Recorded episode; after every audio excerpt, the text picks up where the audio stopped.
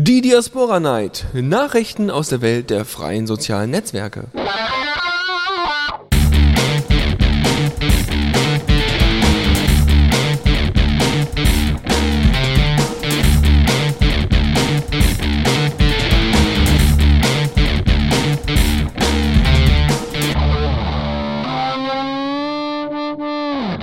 Ja, und wir sind drauf. Guten Abend.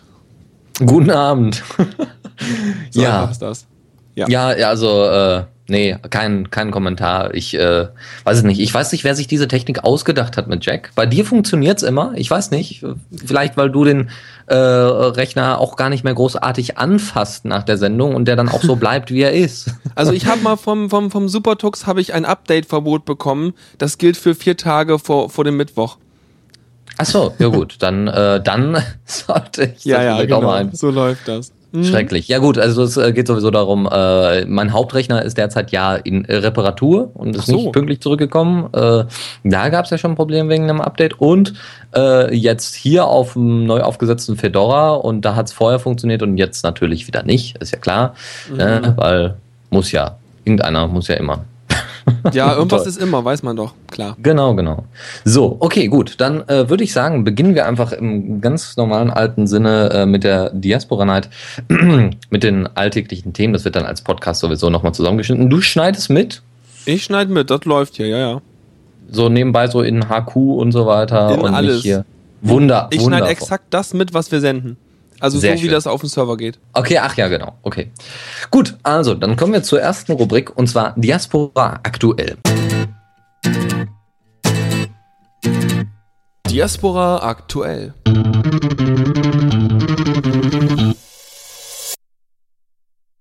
Und zwar haben wir ähm, da äh, vor allem Meldungen, dass der Diaspora-Code kaum noch weiter ähm, am Diaspora-Code kaum noch weitergearbeitet wird. Vor allem an äh, Maker.io wird aber rumgewerkelt. Äh, da äh, gibt's auch den, den dementsprechenden Stream, die, die Commit-Activity äh, von GitHub, die das Ganze anzeigt. Und äh, da sieht man doch ganz stark, wie bei Diaspora eigentlich kaum noch irgendwelche Commits mit reinkommen.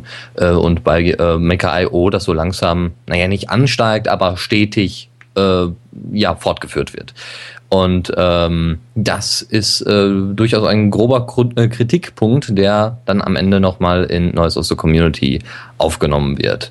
Ähm, vor allem, dass sich so viele Leute äh, bei Diaspora extra angemeldet haben dafür und, und, und. Und dann wird schließlich an Maker.io mehr äh, weitergearbeitet als die, an Diaspora. Obwohl ja auch gesagt worden ist, es sollen ja ein paar Sachen äh, wieder backported werden zurück zu Diaspora, wenn irgendwelche Bugfixes sind, aber bisher ist da nichts großartig angekommen, außer äh, ein Bugfix, der sich um Twitter dreht. Das heißt, die Twitter-Integration ist wohl etwas verbessert worden, dass also jetzt auch noch ein Link mitgesendet wird. Ich glaube, Geraspora hat vor kurzem mal ein Update eingefahren für ein paar Stunden Pause gemacht und dann das Update überspielt Mhm. und äh, seitdem ist das auch mit dabei. Ähm, warte, Hier kommt mal gerade die Frage rein. Sag mal, hast du dir mal dieses Macrio oder Maker.io angeguckt? Was ist das eigentlich? Also Maker.io ist äh, so eine Art Alternativnetzwerk, soll eigentlich so eine Spielwiese sein für die äh, Core-Entwickler. Und jeder, der sich dort anmeldet, kann dann eben ein bisschen helfen, äh, neue Ideen mit reinzubringen, auch wenn das eigentlich äh, schon mit der Mailingliste getan ist oder direkt auf Diaspora. Aber sie wollen das äh, versuchen, ähm, so ein bisschen zu etablieren als kleines äh, ja, Invention-Zentrum um äh, einfach ein paar neue Ideen umzusetzen, um ein bisschen rumzuprobieren. Nun muss man dazu sagen, Maker.io hat ein anderes Ziel. Das ist so ein bisschen wie so eine, ja, wie so eine äh, Meme-Fabrik. Ähm, man lädt irgendwelche Bilder hoch, dann kriegen die irgendwelche Kommentare, auch mit dem neuen Publisher, der ja eigentlich bei Diaspora integriert werden sollte, den manche Beta-User ja schon haben. Und das Problem ist, äh, dass eben da vor allem remixed wird und nicht unbedingt neue Sachen hochgeladen. Da werden äh, Texte dann geändert oder Bilder hinzugefügt oder sonst irgendwas. Also es geht viel um Remixen, was ja alles ganz schön und gut ist, aber im Endeffekt ist das kein soziales Netzwerk, Nee, weil das du kannst das- ja noch nicht mal was weiter sagen. Nee, das ist nicht das, was man braucht, weil was wir eigentlich ja wollen, ist das, was wir mit Diaspora so ein bisschen haben. Also das heißt, was du eigentlich möchtest, ist, du hast irgendwas Tolles gemacht, was Tolles erlebt oder was Tolles entdeckt im Netz und das willst du mit deinen coolen Jungs, die du kennst, hier teilen und deinen coolen Mädels natürlich. Und dann willst du da einen kurzen Beitrag zu schreiben und da reinpacken. Für einen Blogpost Genau. ist es viel zu wenig und für Twitter vielleicht zu viel, beziehungsweise du möchtest ja auch andere Leute erreichen, als die nur, also du möchtest auch länger mit denen kommunizieren. Und das ist ja, Ja, genau die Kerbe, in die Diaspora schlägt. Und wenn das jetzt quasi nur zu so einer Art I Can Has Cheeseburger mit Titel drauf äh, verkommt, so, und ich meine, das ist ja quasi, du hast dann ja nicht mehr die Freiheiten, genau das reinzugießen, was du möchtest, so, oder? Ja, zudem kommt noch, dass man sich mit Facebook einbinden kann. Also du Ja, kannst. Facebook-Login gibt's für Maker.io. Das ist natürlich ziemlicher Quatsch. Also ich weiß nicht, Aber- ähm, da, also da hätte ich ja, das hätte ich jetzt ihnen echt nicht zugetraut, dass die so Ja, doch. Äh, ein Facebook-Login machen würden. Ich meine, Ja, was soll das? vor allem mit Maker.io. Also ich, deswegen, also es soll eigentlich Experimentierwerkstatt sein, wo sich jeder einfach anmelden kann, ganz schnell und dann soll er da äh, neue Ideen geben und so weiter. Aber äh, es hat irgendwie so den Anschein, als wird jetzt an Maker.io mehr rumgewerkelt als an Diaspora. Und das ist ja tatsächlich mit Zahlen belegbar. Und äh, das kann es natürlich nicht sein. Also wenn sie gute Ideen haben, dann sollen sie die aber direkt dann bei Diaspora reinpacken und nicht bei Maker.io. Ja, pass auf. Das Interessante ist ja auch noch, hast du mal mitbekommen, was der, ähm, wie hieß denn noch, der, ach, äh, Dennis Schur? Nein, der Typ, der so heißt wie der Typ, der diese physikalischen Gesetze, Maxwell, genau. ja, der hat ja auch irgendwie die Planck'schen, die, die, irgendwelche Maxwell-Gesetze, irgendwelche Sachen gemacht, egal. Okay. Physiker kennen das. Nee, jedenfalls, ähm, der hat ja heute Morgen geantwortet auf diese, diese bestürzte E-Mail, die der, oh Gott, Josef, kann das sein? Geschrieben hat? Glaube ich. Jackson. Ja, wie auch immer, ja. Ja, ähm, hat er dann geantwortet, meint so, ja, ne, wir machen ja mit Maker.io so rum, das finden wir ja ganz toll und hat das dann so begründet, ja, wir haben ja so eine Vision, dass eigentlich sozusagen die Daten den Leuten gehören und dass die Leute die volle Kontrolle über ihre Daten spüren sollen, ne, und so. Das hat er quasi da formuliert. Ein bisschen Und esoterisch. Jetzt, ja, aber jetzt, das ist ja so ihr, die so, wenn du so Visionen hast, dann, dann ist das halt nicht so handgreiflich, äh, also äh, Ja, klar. anfassbar. Aber ähm, ja gut, dann äh, meint er so, ja, sie hätten ja mit Diaspora versucht, sowas zu machen, indem man mehr Kontrolle hat darüber, wo die Daten hingehen und so. Aber das wäre ihnen jetzt nicht so gelungen, würden sie nach zwei Jahren feststellen. Und äh, so langsam werden sie auch ein bisschen müde von der Codebase und bla. Also für mich klingt das so wie, ach Manno, der Code ist so unübersichtlich geworden und irgendwie ist Diaspora auch nicht mehr der geile Scheiß, nachdem Google Plus uns ja alles nachgemacht hat und überhaupt. Und ähm, ja, lass uns mal was anderes bauen, was designerisch lustig ist. Genau. Ja, ja, und das ist also gut, das äh, hatte ich, weil die die 41 Kommentare, die unter all diesen E-Mails und Beiträgen so von wegen ich hau ab und so weiter, die habe ich mir natürlich nicht alle einzeln angeguckt, aber äh, wenn Maxwell schon sowas schreibt, dann kann man sich äh, sicherlich denken, in welche Richtung das langsam steuern wird. Ja, und also das ich glaube, das Interesse, ich glaube, das Interesse ist nachhaltig weg, was äh, Diaspora selber angeht. Das heißt, äh, die werden an ihrem Maker.io-Zeug rumbauen, aber äh, nicht mehr viel Liebe für Diaspora überhaben. Merkt man ja allein schon in der Aktivität der letzten Zeit, hast du ja selber gesagt. Und von Ja, daher klar. glaube ich, ist das ein guter Punkt eigentlich, wo man jetzt mal versuchen müsste, sich die Communities zusammenzuraufen und mal so richtig eine Art offiziellen Fork machen oder sowas. Ja, und es gab auch schon die Idee, oh, jetzt greifen wir alles vor, aber ist nicht schlimm. Äh, es gab auch schon die Idee, ähm, einfach zu sagen, Mozilla, mach doch mal.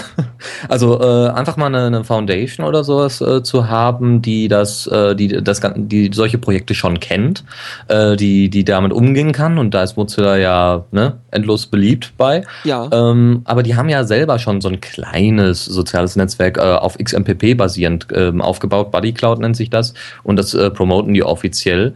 Ähm, wenn sie da jetzt noch was mit Ruby und all so einem Zeug dabei haben, ist es natürlich schwierig, da den Überblick zu behalten als, äh, als so kleine Foundation. Aber ich Ähm, denke, wenn wenn wenn es da den richtigen Kopf gibt und die richtigen Ideen und wie das Ganze umgesetzt werden soll, dann denke ich auch, dass viele äh, Ruby-Entwickler, die vorher an Diaspora weiterentwickelt haben, ähm, äh, das auch wieder tun würden. Ähm, ich- die ich brauchen nur eine Leitidee. Ich frage mich gerade so ein bisschen, ähm, klar, wenn jetzt Mozilla quasi ist ein großer Name so, das heißt, was gewinnt man denn damit, wenn jetzt Mozilla sagen würde, hey, ja, okay, dann äh, wir, wir nehmen das mal unter unsere Fittiche und damit das Projekt nicht komplett versandet. Ähm, Ja. das, das der Benefit wäre quasi ja, dass die äh, sehr viel Erfahrung hätten im Community Management, im Management von oder im, im glücklich halten von Entwicklern, ja, so dass die kleinen Entwicklerchen vor ihren Rechnern sitzen können und da fröhlich Code hacken können Ja, und genau. sich nicht mehr um viel Struktur kümmern müssen vielleicht. Aber ähm, vielleicht, ich denke mal, das wird schwierig, weil gerade so, so Foundations sind ja da auch eher ein bisschen größer und so. Ähm, dass die sich mal bequemen, sich so einer Sache anzunehmen, das kann sicherlich auch eine Weile dauern, denke ich mir. Also vielleicht ist es auch eine gute Sache, wenn sich einfach so ein paar Enthusiasten hier finden. Vor allem auch, der wichtige Punkt ist, glaube ich, ein paar Pod-Betreiber. Weil die Pod-Betreiber merken ja einfach an den Kommentaren ihrer User, was eigentlich alles gerade im Argen ist. Klar. Und haben deswegen sozusagen den konzentrierten Leidensdruck. Das heißt, eigentlich müssten sich einige Podbetreiber zusammensuchen und, äh, und natürlich noch einige enthusiastische User und Programmierer nehmen und dann mal zusammen so eine Art Diskussionsding, Forum, wie auch immer machen und mal überlegen, okay, was haben wir jetzt, in welche Richtung soll es gehen, wie können wir das irgendwie aufteilen und äh, wie bringen wir jetzt Struktur in die ganze Geschichte und machen da mal wieder klare Verhältnisse, dass wir hier weitermachen können. Ja, aber dazu müssten für mich persönlich erstmal offiziell die, die Mitbegründer der Foundation und so weiter, also der, der Diaspora, jetzigen Diaspora Inc., einfach sagen, äh, Leute, das, das wird nichts mehr. Wenn sie das offiziell verkünden, Das dann kann man nicht. damit doch arbeiten. Das machen sie nicht. Da bin ich mir, also die, die, die werden das, dafür ist zu viel Herzblut reingeflossen, als dass sie zugeben würden, dass sie es versuppt haben. Ja, aber das ist, also dann, entweder sagen sie dann, hey, wir suchen einen äh, Ersatz, wir, wir können das einfach nicht mehr stemmen Ja, und du wir weißt würden doch, auch wie, wie das lange die schon so rumdümpeln und quasi nix irgendwie, nicht irgendwie klare Botschaften rausschicken und wie einer das mal so ein bisschen unfair geschrieben hat, quasi sich hinter ihren Community, äh, ähm, ähm, ja, Kommunikationsmenschen, sie haben ja irgendwie den äh, Sean, Ja, schon. Ja. genau, hinter ihm quasi verstecken, äh, da merkt man schon, die wollen einfach auch keine klaren Verhältnisse schaffen gegenüber ihren Benutzern, sondern wollen eher so ihren Kram so herumdümpeln und herumexperimentieren und vielleicht kommt da doch was raus, was sie einbauen können und dann freuen sie sich wieder und kommen ganz groß raus. Ja, ja, genau. Also, hm. Ja, äh, nee, das sind, das sind zumindest keine Verhältnisse, auf denen äh, Usern aufbauen können. Und das Problem ist einfach, dass Diaspora viel zu viel Promotion bekommen hat. Äh, und jetzt vor allem Geraspora, ähm, wir hatten ja auch groß angekündigt, beziehungsweise Dennis Schubert hatte groß angekündigt, ja, wir haben jetzt äh, jemanden gefunden, der sogar unseren Pod bet- weiter betreiben würde, der uns Server anbietet und, und, und. Und ähm, das ist natürlich Herzblut, äh, das dann einfach, ja, umsonst geflossen Äh, ist. Moment, Moment, was wird weiter betrieben und warum muss Ja. irgendwas weiter betrieben werden und nicht, nicht wie bisher? Und zwar, Geraspora ähm, ist auf neue Server umgezogen oder will auf neue Server umziehen. Die Okay. wurden von einer, ähm, von einer Zeitung angefragt, weil der äh, Chefredakteur meinte, ja, wir äh, würden gerne von Facebook weg und äh, dazu bräuchten wir natürlich, müssen wir natürlich eine Alternative anbieten und können wir euch nicht irgendwie helfen, weil Geraspora ist ja der drittgrößte Pod, äh, vor allem in, äh, in Europa der größte Pod. Boah, großartig. Ähm, äh, und da haben, ja, hm, mit Geld ist immer schwierig, aber wir haben noch zwei Server hier frei, zwei Serverplätze und da können wir, können wir euch gerne drauf äh, lassen und äh, lassen euch dann einfach kostenlos drauf laufen. Das, das kostet uns nicht viel. Und Das ist ja äh, ja, großartig. Hm. ja, sicher. Nur das ist halt sehr schade, ne? wenn sich sogar große Unternehmen oder sagen wir mal äh, eine der größten Zeitungen äh, Bayerns oder oder hier so Süden, Hm. Stuttgarts, glaube ich, ähm, da, dazu entscheidet, von Facebook wegzugehen und dann so einem, Pro sich Projekt, so einem Projekt sich anschließt. Ja. Äh, und dann die die äh, Diaspora-Leute sagen, wow, also im Ja, Moment. nee, die haben das nicht im Blick, das ist klar. Aber das wäre, das ist ja geil, das ist ja eigentlich der Zuspruch, dass man sagen würde, okay, wenn jetzt hier wirklich, dass eigentlich die Community wirklich gefragt ist, weil nicht nur immer, weil es, ich habe so viele Kommentare gesehen auf Diaspora, wo dann sowas steht wie, ja, da müsste mal jemand was machen. Aber ja, der Punkt jetzt ist bräuchte einfach, man eigentlich ne, da Jetzt muss auch bräuchte man mal eigentlich so einen Pistos. anfangen. Jetzt bräuchte man eigentlich so einen Pistos, der, der sagt, komm, wir hauen das jetzt alles raus, das geht jetzt los, wir Ja. haben folgende Planung, los geht das und äh, ja, wir freuen uns. ne, also Pistos hat ja, hat ja mit Li äh, Libertree da sein eigenes äh, Mhm. Netzwerk tatsächlich gestartet, weil er gemerkt hat, nee, so mit den äh, es- Join Diaspora Jungs ist nicht gut Kirschen essen und dann Das hattest geht's. du dir schon mal angeguckt, oder? Libertree, da gibt's ein Video zu auf unserem YouTube-Kanal, Okay. The Radio CC TV. Und äh, da könnt ihr euch dann nochmal die 13 Minuten äh, Vorstellung angucken. Da sind aber noch ein paar, also da sind eigentlich die Kernprobleme, also so vom, von der Usability her, äh, die Diaspora eigentlich hat, sind ähm, soweit ausgemerzt. Also wer zum Beispiel mit Markdown nicht umgehen kann, da gibt's extra kleine, kleine Tags, die man Mhm. einfach einfügen kann. Das ist sehr schön gemacht. Für, ne, also äh, bis jetzt auch noch relativ äh, wenig Features, aber das ist sehr nett gemacht äh, für, für Anfänger und da können auch immer Features noch dazukommen. Deswegen, ja, Aber ich, ich verstehe langsam, also ich verstehe langsam, das ist jetzt ein bisschen Gedankenexperiment so im Kopf, um das, den Zusammenhang jetzt herzustellen, aber ich verstehe langsam, warum an manche Firmen andere Firmen kaufen. Sowas wie, oh, hm, Facebook kauft äh, Instagram oder irgendwas, ja. Mhm. Ähm, weil dann hast du halt viele User oder viele Benutzer, die du halt übernehmen kannst, die du quasi in dein neues Ökosystem integrieren kannst. Und wenn ich Klar. mir jetzt überlege, okay, überzeug mal jeden einzelnen Diaspora-User dazu, dass äh, LiberJ Tree vielleicht cooler ist, ja, das ist eine enorme Arbeit. Also viel geiler wäre es eigentlich, wenn man Diaspora äh, so hinbauen würde oder so das ändern könnte, dass die zumindest sehr kompatibel miteinander sind, wenn nicht sogar im Endeffekt in die gleiche Plattform äh, reinmergen würden sozusagen. Weil dann hast du die ganzen richtig coolen Leute, die auf Diaspora sich über die letzte Zeit, letzten Monate, letzten Jahre angesammelt haben und musst nicht erst alle dazu überzeugen, was Neues aufzubauen. Richtig. Und zudem hast du dann diese ganzen, ne, die ganzen Pod-Betreiber würden dann auch mal aufwachen. Ah, okay, da kann man was machen. Also Friendica hat es ja ganz gut gemacht. Ja, sie haben einfach gesagt, wir sind offen für alle. Ja. ja äh, wir, wir posten das einfach auf Diaspora und nehmen auch von Diaspora auf. Das, das, das Geile ist, fällt mir gerade ein. Pass auf, bei Friendica sind die richtig guten Programmierer. Das kriegt man mit, wenn man mit denen kommuniziert. So, ja, ich habe da einen Bug, das und das verhält sich komisch. Dauert einen, keine Ahnung, einen halben Tag oder bis Tag, dann ist es gefixt. Aber ja überall, weil das Ding Auto, Auto-Update-Feature hat und so, ja. Zack, bumm, ja. fertig. Aber dafür sieht es scheußlich aus. Im Gegensatz dazu hat Diaspora, dass die Jungs sind ja alle Designer, aber dafür keine vernünftigen Programmierer. Das heißt, der Code ja. ist ein Riesenhaufen Mist, aber das Design ist hübsch. ja, toll. Ne? Ja, aber ja, die meisten wollen erstmal Lucky Lucky und nicht unbedingt Feature Feature. Ich meine, ja, Friendica ist auch ein bisschen vollgestopft, äh, dadurch, ja, ja. dass es auf PHP basiert, aber ähm, hm. Also man kann, man kann da mal so einen Designer dran lassen. Ich glaube, es würden sich da mehrere Leute anbieten, die einfach mal sagen, ey, äh, wir, wir machen da mal was Schönes draus. Es, es wir, gibt wir ja auch so mal, viele Themes und so ein Kram für Friendica. Ja. Also das, aber das, das, ich habe mal viele durch. Aber die sind auch nicht alle hübsch. Genau, es fällt mir eigentlich keiner davon. Auch wenn es. Welche gibt, die sich stark an Diaspora orientieren, aber ähm, eigentlich hätte man sozusagen das Design und die, die Funktion und sozusagen das, das Aussehen von dem Diaspora-Zeug nehmen können, komplett so und einfach den Unterbau umändern, so dass der ja. halt vernünftig designt ist, weil der wurde halt quasi, so wie ich das mitbekommen habe, mit so ein paar, mh, mm, ja, also so ein bisschen orientiert an vernünftigen ähm, so Mustern, die man ja benutzt bei Programmierung zusammengebaut, aber dann der Rest wurde alles draufgefrickelt ohne Sinn und Verstand und naja, und deswegen, mhm. deswegen haben sie nach zwei Jahren auch keine Lust mehr dran rumzubauen. Klar. Ja, aber es geht auch noch darum, dass sie ein viel heftigeres Kernproblem haben und das ist das Federation-Protokoll. Sie kriegen es einfach nicht hin, ein ordentliches Protokoll hinzubiegen äh, und zu programmieren und das, das ist natürlich auch erstmal trockene Programmierarbeit. Das ist nicht mhm. erstmal, ja, ich äh, baue mal hier so eine YouTube-Integration, Vimeo-Integration ein und dann ja, warte kann ich mal, mal, mal, mal kurz auseinanderzuklamüsern. Federation, ist das nicht eigentlich die, die Kommunikation zwischen den Pods? Äh, ja, genau.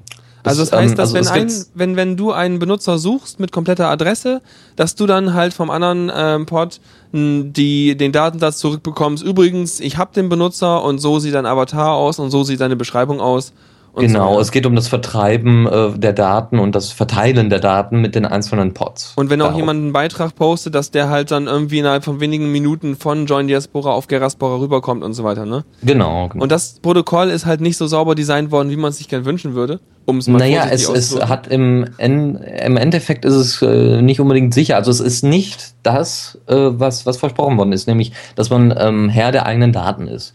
Äh, äh Dennis Schubert hatte dann eine wunderschöne, einen wunderschönen kleinen Vortrag hier schon in der Sendung gehalten, wie man das machen kann, nämlich mit verschiedenen Schlüsseln, die irgendwann ablaufen. Ach so. Ja, das heißt, wenn du irgendwann mal was löscht, dann kann, kann das irgendwann nicht mehr entschlüsselt werden von irgendeinem anderen Pod. Und dann ist es also auch auf allen anderen ge, äh, gelöscht. Das heißt äh, also eigentlich, dass, aber ähm, okay, dann muss ich mir vielleicht das nochmal nachhören, bevor ich irgendwie äh, ähm, jetzt hier blöde Fragen stelle, oder? Naja, also es gibt ja sicherlich einige Leute, die das Interview nicht gehört haben und deswegen kann man das Na gut, okay, dann, dann stelle ich jetzt blöde Fragen, pass auf. Aber Dennis ist ja gar nicht da, also der andere Dennis, um irgendwie meine Fragen zu beantworten. Das heißt, du müsstest es aus dem Kopf machen. Ich, ich kann versuchen. Aber du hast es ja sicher alles total gut verstanden gehabt damals. Ja. Also, ähm, wenn ich jetzt also einen Beitrag schreibe und für einen, also ich meine, es geht ja nicht um öffentliche Beiträge, ne? Die sind ja sowieso unverschlüsselt, würde ich mal behaupten. Mm. Also könnte man jedenfalls so machen, weil ja, wenn die öffentlich genau. sind, sind sie öffentlich. So. Ja. Ähm, wenn ich jetzt einen Aspekt habe, da sind drei Leute drin und ich schreibe einen Beitrag für diesen Aspekt, dann ja. wird der Beitrag ja, also dann angenommen, äh, ich weiß jetzt die Details nicht, also ich könnte mir aus kryptografischer Sicht vorstellen, dass man einen Schlüssel hat, also man verschlüsselt den Beitrag entweder für jede Person dieses Aspekts einzeln und schickt die dann rüber und äh, oder man, man macht irgendwie einen Schlüssel pro Aspekt und schickt das rüber.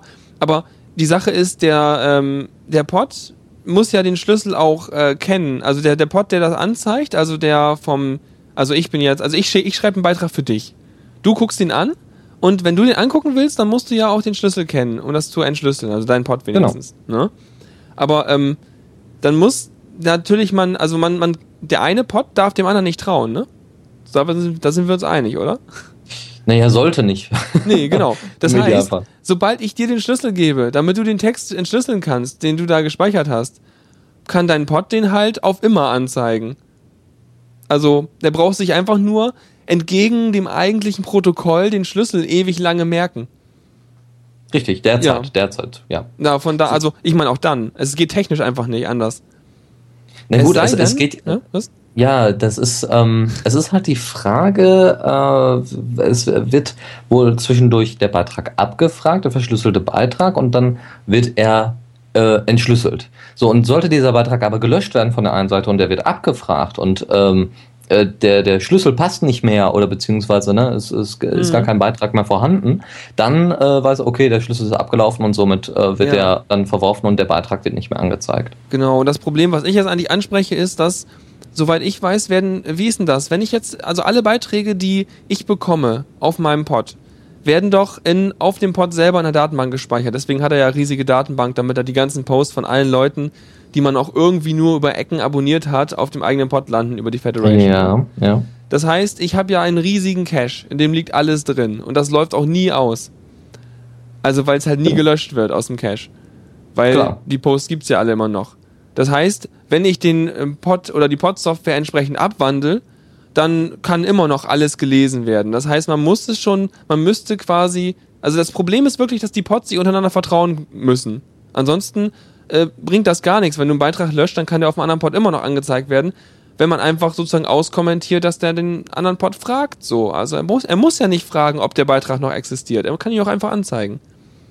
Ja, also äh, genau das soll nämlich nicht passieren, nämlich dass man, äh, der, dass der, dass der Pod ähm, eben diese Beiträge cached, sondern dass sie einfach wieder abgefragt werden ähm, und dann entschlüsselt werden und dann eben dort dargestellt werden. So Na gut, jetzt die. Also- die, die Detailfrage, die ich jetzt nochmal den, den Dennis Schubert stellen würde, wäre halt, wie man das performant hinkriegt. ja, Weil, das, äh, weil ansonsten ne? landest du wieder bei sowas wie Friendica, wenn du erstmal bei jemandem auf Profil gehst, gehst du nicht, bleibst du nicht auf deinem Server und zeigst dein Profil an, sondern plötzlich wechselt dein Browser rüber auf einen ganz anderen Server, dein ganzes NoScript und äh, Cookie Safe und sowas schlägt an und erlaubt gar nichts mehr, weil du plötzlich auf einer ganz anderen Domain bist, auf der auch Friendica läuft und da Mhm. wird dann der Beitrag angezeigt. Also, äh, ist ein bisschen verwirrend. Aber egal. Ich glaube, das geht jetzt zu weit vom Thema weg. ja, also, also du kannst dich gerne mal bei den, bei den äh, Diaspora Inc. Leuten melden. Also- also- Also, wir halten fest, ich habe meine Bedenken. Reicht. Ja, ja, es ist, es ist auch schwierig umzusetzen. Ne? Also äh, bei, bei einem dezentralen Netzwerk Herr über die eigenen Daten zu sein äh, und die dann von anderen Server wieder zurückzuholen, das geht ja nicht. Wie, wie soll das funktionieren? Also ja, das, das Ding ist halt immer, ähm, es ist genauso wie, oh, Bilder löschen im Internet. Ja, Sobald genau. du irgendwas auf dem Bildschirm hast, ist es da. Das Einzige, Ja. was du machen kannst, ist, es so zu machen wie die Filmindustrie mit ihrem HDMI und ihren HDCP-Verschlüsselungen über das HDMI-Kabel auf den entsprechenden Bildschirm, damit man die Blu-ray nicht äh, rausrippen kann. Das heißt, du Mhm. brauchst komplett Ende-zu-Ende-Verschlüsselung bis auf den Bildschirm des Benutzers. Ja. Ja. Da ist aber dann der Pod dazwischen, der dir natürlich auf deiner Website das anzeigt. Außer du würdest die ganze Java, du würdest die ganze Entkryptologie in JavaScript in deinem Browser machen und der entsprechende Beitrag, der angezeigt werden sollte, würde sich über JavaScript den Schlüssel vom Original-Pod holen in dem Moment. Das ginge Ja. vielleicht. Das ist eine gute Idee. So machen wir das. Ja, es wird super. Das heißt, du hast automatisch, wenn du deinen Stream anzeigen lässt, erstmal irgendwie zu 30 verschiedenen Servern irgendwelche Anfragen. Das wird auch lustig. Also es wird ein bisschen Oh langsam, aber sicher. Ja. DDoS-Attack bei ganz normalen. Ja, ganz das, normalen das wird dann so ein bisschen wie funktionieren wie bei Zero Bin. Nur für jeden Post einzeln. Ja, genau. Naja. Oh nee. Naja gut, also hoch, hochkompliziert das auch umzusetzen, aber wenn, wenn jetzt auch schon die Motivation von Diaspora Inc. nicht mehr großartig da ist, Ja, dann äh, kann man kann man da jetzt viel rumspekulieren, ob das noch was wird oder nicht. Ähm, Naja gut, aber wir versuchen trotzdem das Beste noch draus zu machen, solange die Leute noch motiviert sind. Ich hoffe, das sind einige von euch Ich noch. denke, die Benutzer Deswegen, schon, klar. Ja, also ich sag mal, ne, wenn, wenn dann noch was kommt, das ist halt die Frage. Ne? Es muss ein bisschen was ich mein, zurückkommen. Ich habe heute schon wieder gelesen, da ist jemand jetzt seit ein paar Wochen dabei oder ein paar Monaten dabei und der ist immer noch total begeistert, weil einfach, es, ich meine, und meine Begeisterung begründet sich auch eigentlich ausschließlich aus den, aus den Leuten, die da sind, weil ja, du hast eine ganz andere, sag ich mal, Gesellschaftsschicht, die auf Diaspora sind, als wie auf Facebook. Ja. Ja. Obwohl man sagen muss, dass Diaspora, dass die Diaspora-Gesellschaftsschicht doch äh, relativ ähnlich zu Google Plus ist. Das sind ja, nämlich schon. eher die Leute, die, äh, die auch bereit sind zu wechseln und nicht so alt eingesessen sind und die auch Alternativen ja. mal wahrnehmen. Und, und das, Aber ja. anders.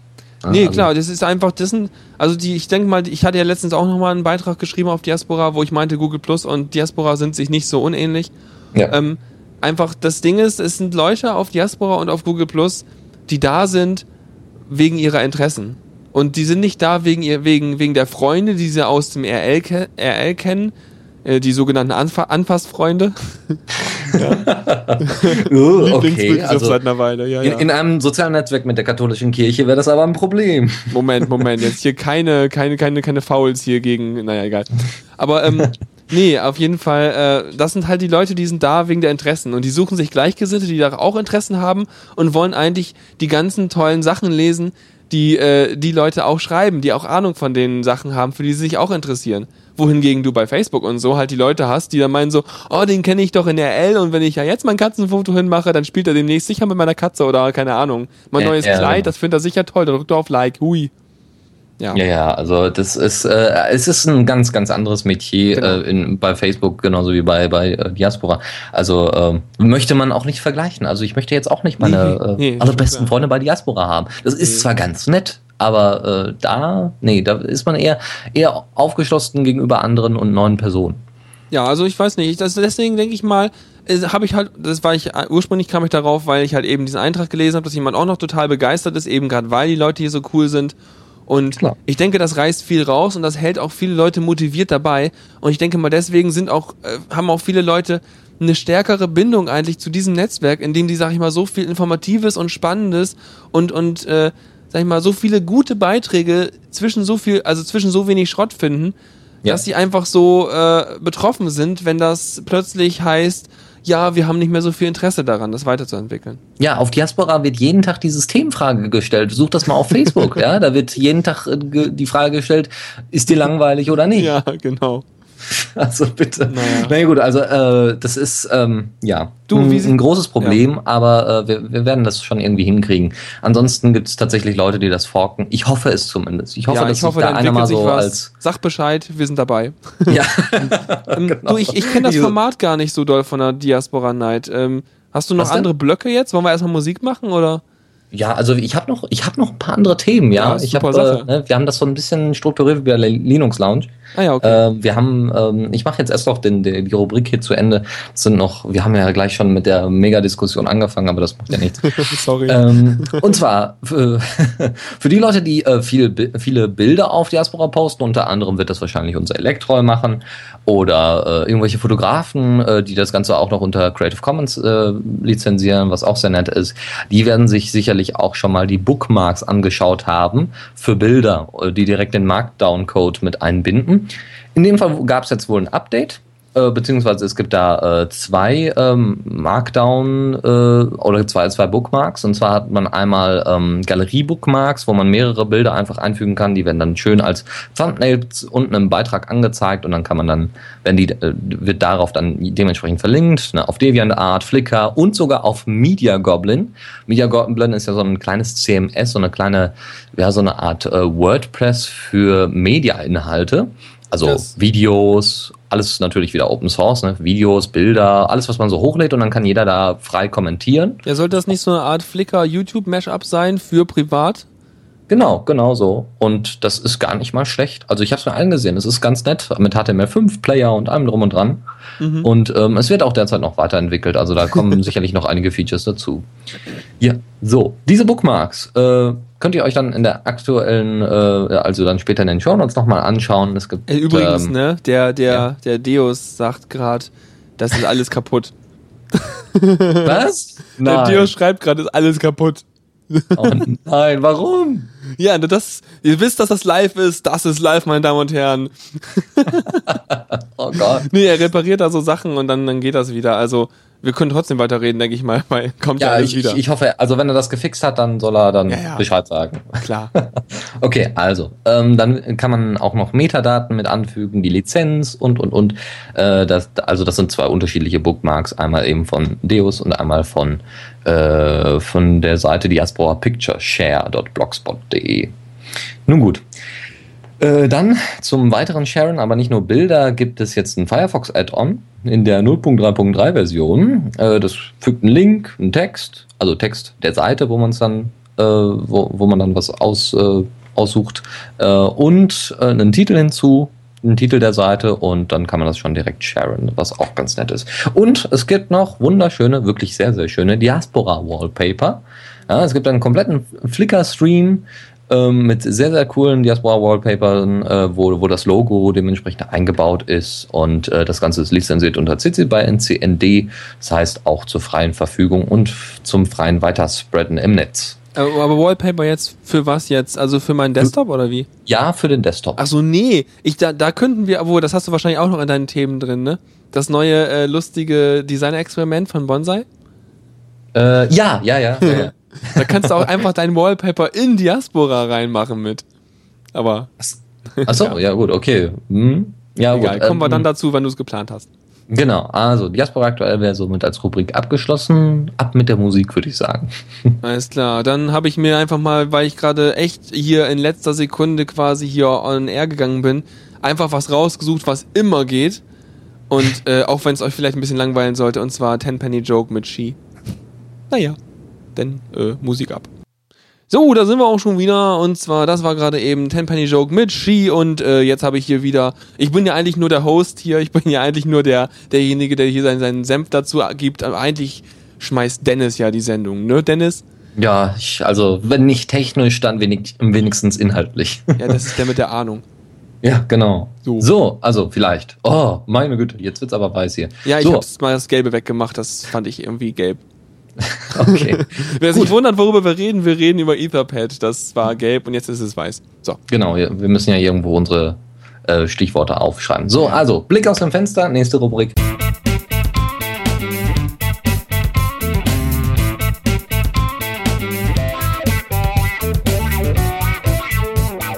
Blick aus dem Fenster.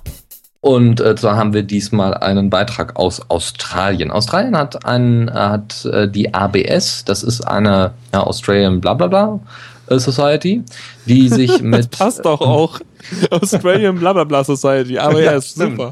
Stimmt. Ja. Ist, äh, ist die australische Werbeaufsicht, äh, die sich darum, na, so ein bisschen wie bei uns. Haben wir eine Werbeaufsicht? Nee, bei uns heißt das äh, wahrscheinlich eher Kartellamt, aber das hat äh, weniger was mit Werbung zu tun, sondern eher, eher also wir haben es so nicht. Ähm, trotzdem können, äh, können die Sachen, die äh, ABS herausgefunden hat, auch auf uns Einfluss nehmen. Und zwar geht es um Folgendes. Es geht um Fankommentare, die auf Facebook-Seiten ähm, in Australien ab äh, seit einer kurzen Zeit jetzt als Werbemaßnahmen gelten. Heißt, es ist Werbung. Wenn jemand anderes auf ein Profil von einer Firma einen Beitrag schreibt, einen Kommentar äußert, Äh, dann für ist das wen- Werbung. äh, äh, Also, für wen ist das Werbung? Also, wer ist, also, in wessen, ähm, wem zugunsten ist es Werbung? Wie meinen die das? Also, der, weiß ich nicht, wir haben jetzt die Firma A und äh, dann kommt der User B und schreibt auf der Firma A einen Kommentar. Ja. Das heißt, dass dieser, der, der Kommentar von äh, User B ist für die Firma A Werbung und gilt somit als Werbung und muss somit dementsprechend behandelt werden. Also, der, die, der Kommentar, den er da hinschreibt, wirbt automatisch für Firma A. Ja, auch wenn da steht, ihr seid alle Kacke. Das ist ja super. Das also ich meine, da könnte ich mir eine ganze, eine ganze neue Reihe von Bildzeitungswerbungen vorstellen an Bushaltestellen. Über also Facebook und ihr seid ja Kacke und dann steht darunter Bild dir deine Meinung und fertig. Das ist easy, Ja, das so haben sie schon fast mal gemacht, also von daher, ja, genau. Ja, ja, genau. gut. So, aber das, das Problem dabei ist, ähm, dass jetzt halt die Unternehmen äh, dafür verantwortlich sind, was dort geschrieben wird. Das heißt, wenn irgendwelches äh, radikales Gedankengut dort eingefügt wird oder, ja gut, radikal ist ja auch wieder äh, anders bewertet, aber hier so, weiß ich nicht, Fundamentalisten oder Rassisten oder, weiß ich nicht, Sexisten, alle Also Leute mit irgendwas, was Isten. man nicht mehr tolerieren würde von der Meinungsfreiheit her. So sieht's aus. Das, genau, was schon im roten Bereich liegt äh, und was jetzt auch nicht unbedingt dem Etikett entspricht. Dafür ist dann tatsächlich das Unternehmen verantwortlich und nicht derjenige, der es schreibt. Das heißt, man ist eigentlich so frei und offen und kann dann da mal äh, ordentlich vom Leder ziehen. Ja. Ja, ist auch toll, oder? Also, na gut, also so ist es zum, zu der Zeit in Australien. Und ähm, es ist damit begründet worden, weil das Unternehmen ja ein erhebliches Ausmaß an Kontrolle äh, auf diese Facebook-Seiten hat. Klar, sind ja auch deren Facebook-Seiten und die können dann eben die Kommentare löschen oder verändern. Also, nee, verändern nicht, aber löschen, äh, wenn denen was nicht gefällt. Aber man muss sich das mal überlegen. Das heißt, du musst gleich fünf neue Leute einstellen, die die ganze Zeit auf der Facebook-Seite gucken, was für Kommentare da liegen, weil sonst kommen nämlich die bösen, bösen Abmann-Anwälte und greifen gleich schon mal das Unternehmen an. Ja gut, bei einem Unternehmen, was Geld schöpft, würde man ja sagen, na gut, sollen sie doch machen. Aber ähm, im Endeffekt, äh, für kleinere Unternehmen, die einfach nur eine Facebook-Präsenz haben, ist das schon ein Riesenaufwand, ein zusätzlicher Aufwand. Nun gut, also die, die Experten, ja, die, die wohlgelobten Experten äußerten sich da ein bisschen kritisch zu und sagten, hm, man sollte wohl unterscheiden können zwischen User und Unternehmen und dass eben nicht jeder Kommentar gleich Werbung für ein Unternehmen ist, ist doch irgendwo logisch. Äh, außerdem könnte es sein, dass ähm, sich genau diese Entscheidung dieser australischen Werbeaufsicht ähm, dazu auslegen könnte, dass eben ein Rückzug aus Facebook von Unternehmen vorgenommen wird. Ja. Im Klartext, die Unternehmen haben keine Lust mehr auf Facebook, weil sie diesen Aufwand nicht mehr betreiben wollen. Was ich mir jetzt aber nicht vorstellen kann. Ich glaube, dann machen die eher die Kommentarsektion zu.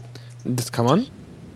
Äh, gu gute Frage, keine Ahnung. Ich weiß es gar nicht. Also ich meine, eigentlich ist das Problem, dass sie quasi Verantwortung für das übernehmen, was Leute bei ihnen schreiben, oder? Genau so sieht's aus, ja. Ja, und das will ja keiner mit der Verantwortung. Das ist ja blöd, ne? Ja, genau. Und deswegen sagen sie, nö, dann lieber gar keine Verantwortung übernehmen und dann. Ja, aber das, dann können sie auch gleich von Facebook wegbleiben, wenn sie Kommentare zumachen. Weil eigentlich das Einzige, warum man sich auf Facebook irgendeine Firma angucken will, ist eigentlich, wenn man irgendwie äh, denen irgendwie was schreiben will vielleicht. Ich meine, ich mache das nicht, ich habe keine Ahnung davon, aber ich hätte mir vorgestellt, so wie du auf Twitter meinetwegen mit Telekom hilft oder so, so einen Feedback-Account hast, wo du einfach direkt sofort Kontakt mit der Firma aufnehmen kannst, kannst du vielleicht auch über Facebook direkt sofort äh, ja schnellen Support bekommen, wenn da irgendwie Mist ist. Genau. Nun gut, also das äh, Problem für uns aber wäre, dass sich das eben andere Länder oder für eben europäische Län- Länder als Vorbild nehmen. Großbritannien ist ja immer ganz groß in Überwachung und so weiter und die haben jetzt schon äh, an, an, ähm, an einem Gesetz für Netzkontrollen, was Netzkontrollen erleichtern soll, gearbeitet. Äh, was daraus wird, wird man dann später sehen. Ähm, YouTube wiederum macht es ein bisschen anders. Die machen gleich schon die Klarnamenpolitik, also Google im Allgemeinen machen ja gleich schon, äh, setzen gleich schon die Klarnamenpolitik durch und äh, somit hast du dann natürlich das Problem, äh, dass sie dich dann direkt verfolgen können und dich direkt darauf äh, ansprechen können, so von wegen, na, na, na, na, sowas macht man aber nicht. Oder wir sperren dich einfach oder wie auch immer. Ähm, Also, also, die, die, hattest du das mal mitbekommen, wie äh, das mit YouTubes Klarnamenspolitik so läuft? mh, nee, ich hatte mich da nicht so viel mit beschäftigt. Aha. Ich äh, tanze ja hier auf ganz vielen Hochzeiten quasi, was äh, Informationsmanagement angeht. Hab ja auch noch den In-Serio-Podcast, bei dem ich dann irgendwie mal zu Gast bin. Ständig. Und dafür hatte ich das Thema schon mal so ein bisschen vorbereitet. Von daher ist das, bin ich perfekt vorbereitet. Nein. Also, ich habe bei YouTube äh, beim Kommentieren schon mal das. Äh, ähm, dann letztens wollte ich was kommentieren und dann äh, kam direkt ein Fenster hoch. Also der Rest wurde so grau, ne? Wie wenn du, ähm, also so ausgegraut und dann kam so ein Fensterchen hoch im Browser. Mhm. Und das Fensterchen meinte zu mir so, hey, willst du nicht eigentlich dein YouTube- YouTube-Profil mal auf deinen Klarnamen umstellen? Und ich so, nein. Pass auf, ich zeige dir sogar, wie es aussehen würde. Klickst du hier und kriegst eine Vorschau. Dann kommentierst du unter deinem Klarnamen und deine Videos erscheinen unter deinem unter deiner Google Plus Identität, so rum, ja? Weil die wollen das ja immer mehr zusammenbringen. Nee, klar. So, dann habe ich also gesucht, so, äh, wo ist denn der Nein-Button? Und der, der Ja-Button war da so riesig und blau und oh, da muss man draufklicken. Und ganz klein daneben war der graue Nee, später-Button. Ich also auf Nee, später geklickt. Danach kam ein zweites Fenster hoch. Nur so nach dem Motto, sag mal. Wirklich? Warum nicht? Wirklich, stand da, sozusagen. Nenne uns doch die Gründe. Und dann hattest du sechs Möglichkeiten, da anzuklicken, so, ähm, ja, auf meinem Kanal, da geht es um eine fiktive Person und so, oder, ähm, dass äh, ich mache so privates Zeug da oder irgendwie Gott. ich bin ein Musiker, Rockband und bla. Also du konntest irgendwie sechs komische Sachen anklicken. Da habe ich das genommen, was am, am wenigsten bescheuert war und äh, habe das dann auch geklickt. Aber das war, da kam mir komisch vor. Und jetzt wird mir alle Nasen lang vorgeworfen, ich hätte doch einen YouTube-Kanal, wenn ich irgendwo auf Like klicke. Ja. Also, ja, das ist, also es war echt, das ist, man muss schon wirklich mit offenen Augen da durchgehen, um nicht aus Versehen mal drauf zu klicken. Weil wenn du aus Versehen auf diesen blauen Button geklickt hättest, zack, hättest du dann dein komplettes äh, YouTube, äh, deine komplette Google Plus Identität auf YouTube gehabt. Und was Mhm. das für YouTube bedeutet und für die ganzen Hater und Kommentare, das kann man sich ja vorstellen. Ja, das, äh, es kommt noch dazu, dass äh, mir das jetzt gerade wieder entfallen ist. Ähm, ja, egal, habe ich vergessen. Ähm, nun gut, also, äh, wie gesagt, diese australische Sache von wegen Werbeaufsicht kann auch bei uns eben durchschla zu durchschlagendem Erfolg führen oder eben auch zu Netzkontrollen in Großbritannien. Wir werden schauen, wie sich das weiterentwickelt. Meet One hat, viele Leute von euch haben wahrscheinlich gar keinen Fernseher mehr und wenn sie einen Fernseher haben und sogar privates Fernsehen gucken, ganz, ganz böse, dann haben sie sicherlich auch mal die Werbung von Meet One mitbekommen. Und äh, dieses wunderschöne, bitte? Ich nicht, ich habe keinen Fernseher. Ja, siehst du. Na gut. So, Meet One ist äh, irgendwie so eine Partner-Website, so von wegen, ah, finde hier deinen, deinen besten Kumpel oder weiß ich nicht, deine beste Freundin oder deine Mhm. neue Freundin. Ja. Und ähm, da ist jetzt rausgefunden worden, dass die Smartphone-App auf dem iPhone äh, von Meet One erstmal die kompletten Adressbücher ausliest ne? und dann erstmal schön Spam an die versendet. Ah, Das, ah, das, das gehört ja mittlerweile zum guten Ton, ne? Also Naja, erstmal so eine App installieren und äh, das beim iPhone hast du ja gar keine Kontrolle, glaube ich. Also glaube ich, ich weiß nicht genau, aber beim iPhone ist es so, willst du installieren? Ja, fertig. Beim Android hast du ja wenigstens noch, dass er dir anzeigt, übrigens, das Programm will Zugriff auf das, das, das, das, das, das, das. Und das liest du dir durch oder auch nicht. Ich lese es mir halt durch und denke mir so, nee, also wieso soll denn eine Kompass-App Adressbuch-Zugriff haben? Ähm, nee, das installiere ich jetzt nicht.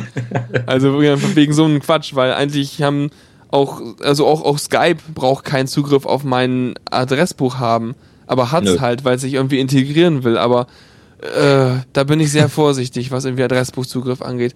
Und nicht nur, weil ich keinen Spam möchte oder irgendwie. Das Problem ist auch, da muss man sich mal klar werden drüber. Ich habe irgendwann die Diskussion schon mal geführt, aber wenn da wir ja die ganzen Adressbücher quasi im Internet ausgelagert haben, weil wenn du ein Android-Phone hast mit Google-Account, dann hast du halt auch bei Google im Netz das Adresszeug, ne? Oder Mhm. mit deinem äh, äh, iOS-Zeug auch. Und da kannst du über deine iCloud zugreifen und so. Und ähm, damit hast du aber eigentlich eine ganz starke Verantwortung dafür, dass du diese Adressdaten so gut behütest wie deinen eigenen Augapfel quasi, weil du damit gegenüber deinen ganzen Freunden und Bekannten eine enorme Verantwortung hast. Weil wenn du deren Adresse irgendwo hinliegst, ja, dann bist du erstmal schon ein ganz schön blöder Arsch, sozusagen.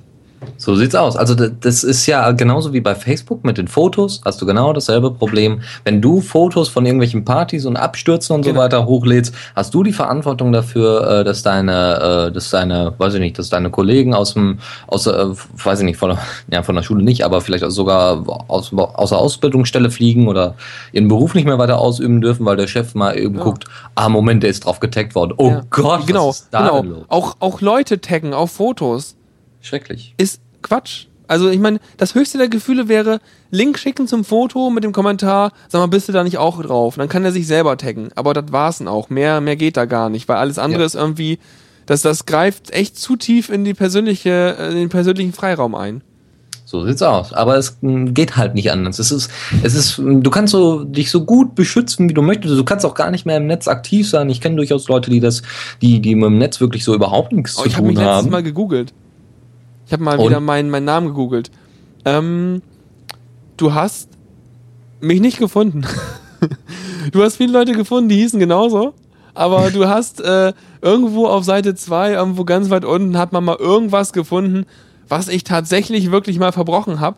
Aber äh, das würdest du auch nie mehr mit mir in Verbindung bringen. Also fand ich eigentlich sehr beeindruckend, weil ich dachte, mein Gott, ich habe ein Facebook-Profil und bla. Ich müsste überall im Internet breit drüber geschrieben sein. Aber nee, Scheinbar ja, kann ja nicht, äh, kann ja nicht immer so sein. Und ich sag mal, Facebook und Google sind ja eigentlich Konkurrenten und da werden die sich wohl äh, nicht unbedingt da am großen Austausch beteiligen. Also ja, äh, Google Plan. hat wahrscheinlich nicht unbedingt Zugriff auf die Facebook-Server. Nee, Facebook ist ja zu. Also Facebook ist ja Walled Garden Prinzip. Das genau, heißt, genau. da ist ja nichts mit drin, rumstöbern als Googlebot. So sieht's aus. Aber außer man, man legt sich da selber so einen, so einen ne, Account an. Also es gibt ja durchaus Google-Bots, die, äh, die sich da, also nicht unbedingt bei Facebook, ja. aber in anderen Netzwerken registrieren, in Foren zum Beispiel und das Ganze da durchsuchen. Aber nun gut. Äh, wir waren bei, bei Meet One. Also, die versenden Spam, vor allem über die iPhone-App. Da, äh, da hat Heise das Ganze mal getestet und konnte das alles bestätigen. Die haben, die, die haben das komplette ausgelesen und dann tatsächlich auch E-Mails erhalten an so einen ne, Probe-Account. Und äh, ja, ähm, das, also bei Android ist das noch nicht so ganz klar, ja. Also obwohl da ja noch nicht mal eine Barriere ist, weil bei Apple werden die ähm, Apps ja vorher überprüft, noch großartig und geguckt, ob da irgendwas gegen Apple drin steht und dann werden sie rausgenommen oder ob sie obszön sind oder sowas. Aber bei Android äh, kann ja jeder irgendwie was hochladen und dann wird das nachträglich überprüft. Wie gesagt, bei äh, Android ist es ähm, noch nicht klar. So, ähm, der Fall aber im Allgemeinen, dass Meet One solche Sachen macht, ist bereits bekannt. Ähm, eine US-Firma steckt hinter der ganzen Sache. Es gibt auch ähm, deutsche äh, Leute, die da für den Support zuständig sind, die das auch wahrscheinlich auf Deutsch übersetzt haben und so weiter. Aber im Endeffekt steckt wieder eine US-Firma dahinter und, auf, und zu denen kann man halt nicht direkt einen Zugriff aufbauen. Also man kann die nicht direkt anschreiben oder die Antworten haben nicht, wenn man einfach mal nachfragt, so von wegen, versendet ihr Spam? Ja, ähm, und äh, dann äh, ist es zum Beispiel auch so gewesen, dass äh, vor, ich glaube, letztes Jahr im Juli durch eine API ähm, der Zugriff auf eine Million User-Daten möglich war also auf eine Million, von eine, eine Million Usern die kompletten Daten, der Zugriff möglich war. Und äh, das ähm, ist natürlich unschön.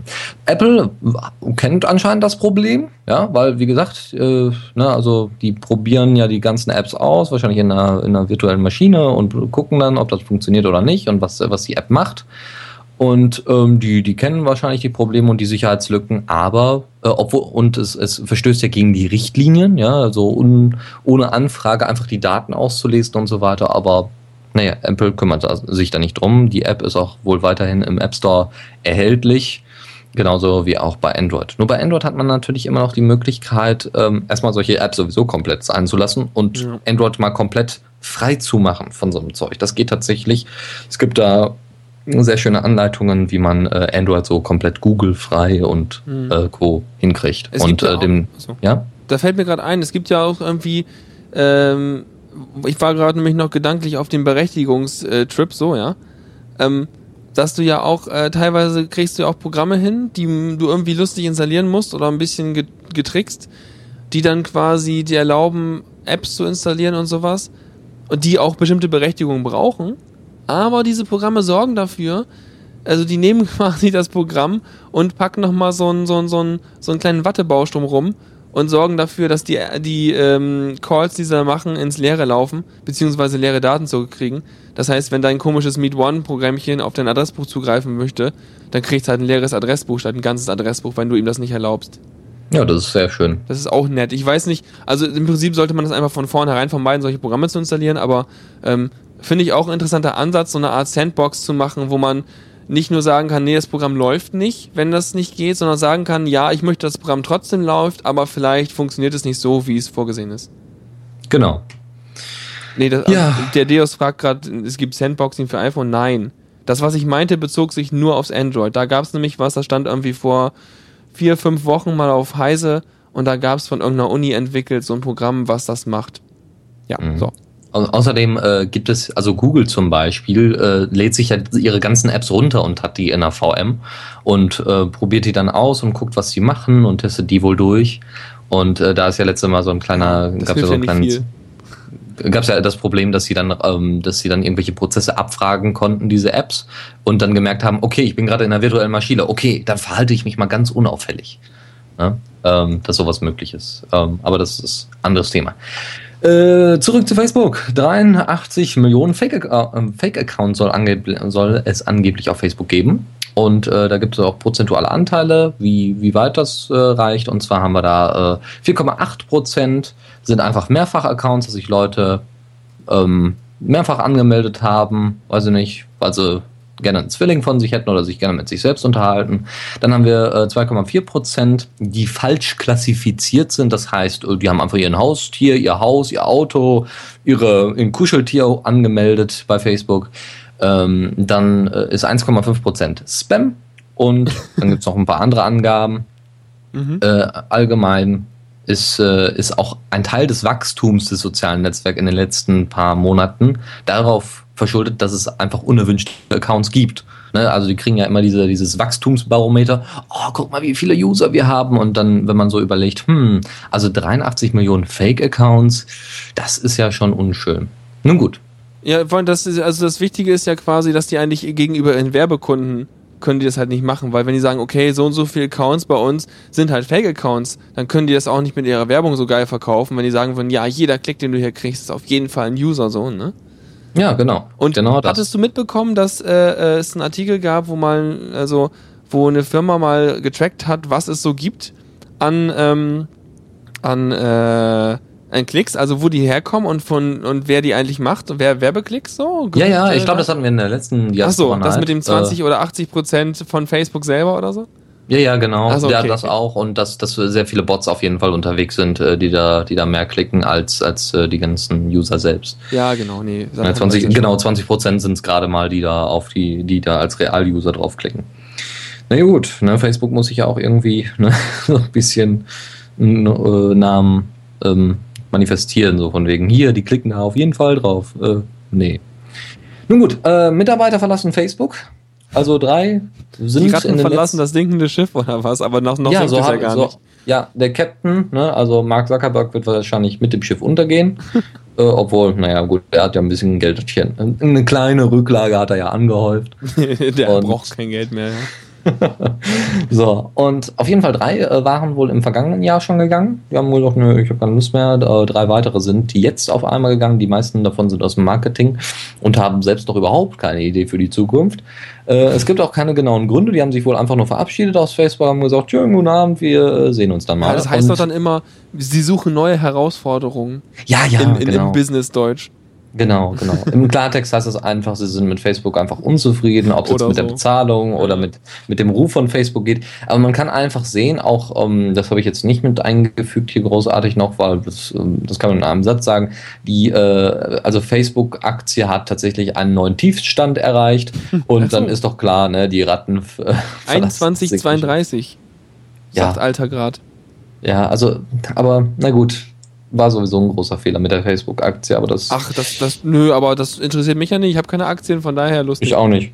Ja, richtig. Kauf doch keine. Oh, dort die, unser, unser, unser alt, unser Börsenberater sagt gerade Tiefstand. da muss man jetzt kaufen, ne? Ja, ja, da müsst ja, ihr ja. schon den Gewinn mit abschöpfen, ne? Falls das mal wieder hochgeht äh, im Hust. Ja. Ja, wenn. Ja, ich ähm, hab da noch ein, äh, warst du damit durch? Und ich habe noch was rausgesucht gehabt. Ähm, Ach ja, das habe ich auch mitbekommen. Klasse, Echt? Ja, ganz, schön. ganz tolles Ding. Dann dachte ja. ich mir, das kann ich nochmal kurz erzählen. Das habe ich nämlich heute äh, interessiert durchgelesen und auch direkt Aktion ergriffen.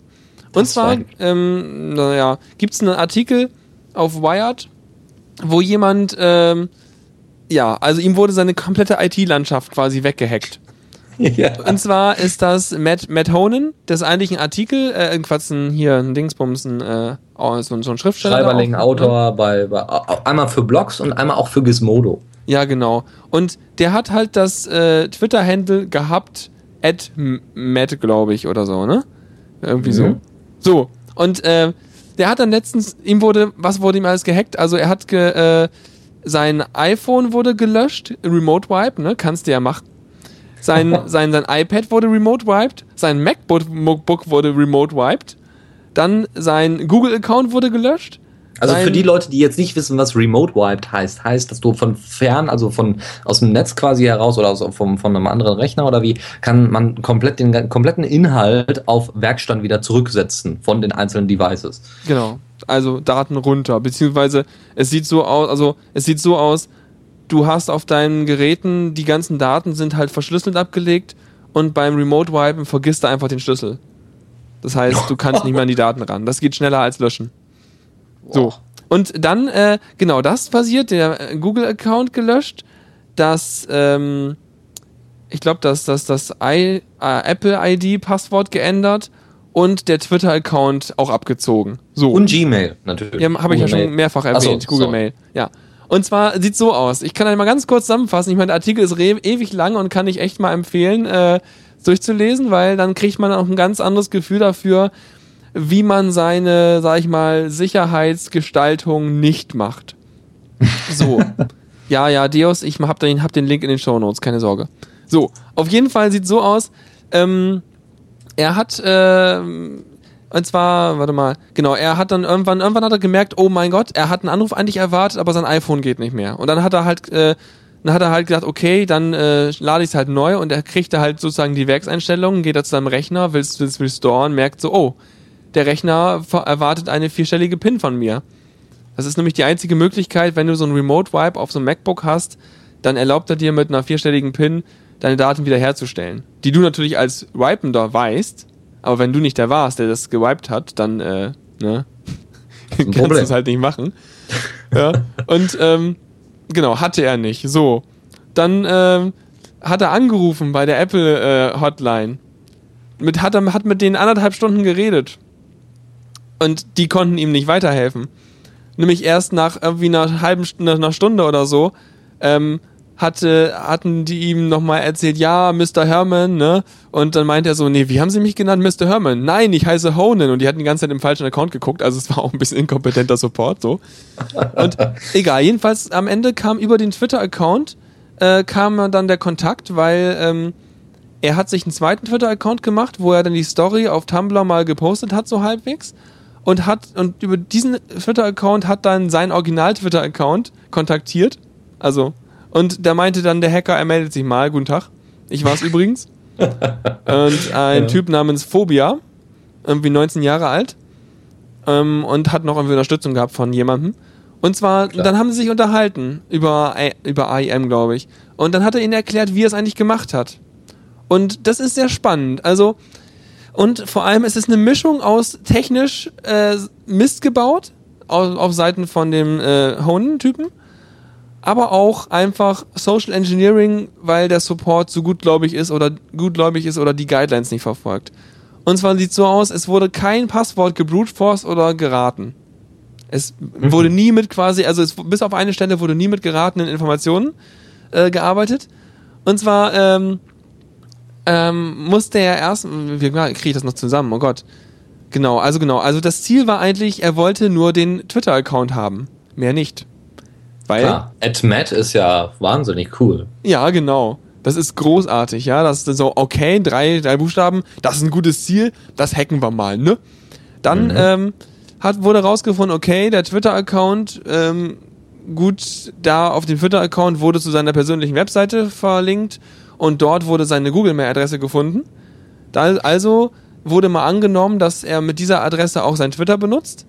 Dann ist er also zu Google, Googles Recovery Page und äh, musste einfach nur gucken, ob das, äh, ob es funktioniert, also ob die Google-Adresse dann vorhanden ist und sowas alles.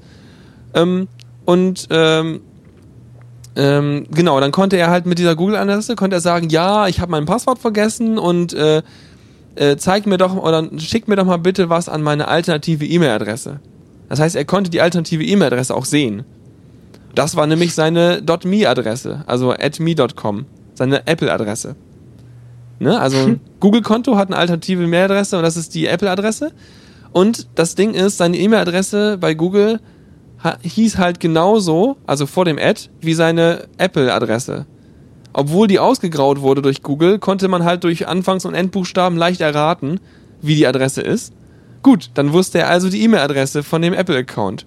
Wahnsinn. Vom Apple-Account war aber in seinen Hackerkreisen schon bekannt, ja, an den Apple-Account kommst du ran, das ist kein Problem. Ne, du brauchst einfach nur, äh, also genau, seine Aussage war, you honestly can get into any email associated with Apple. So.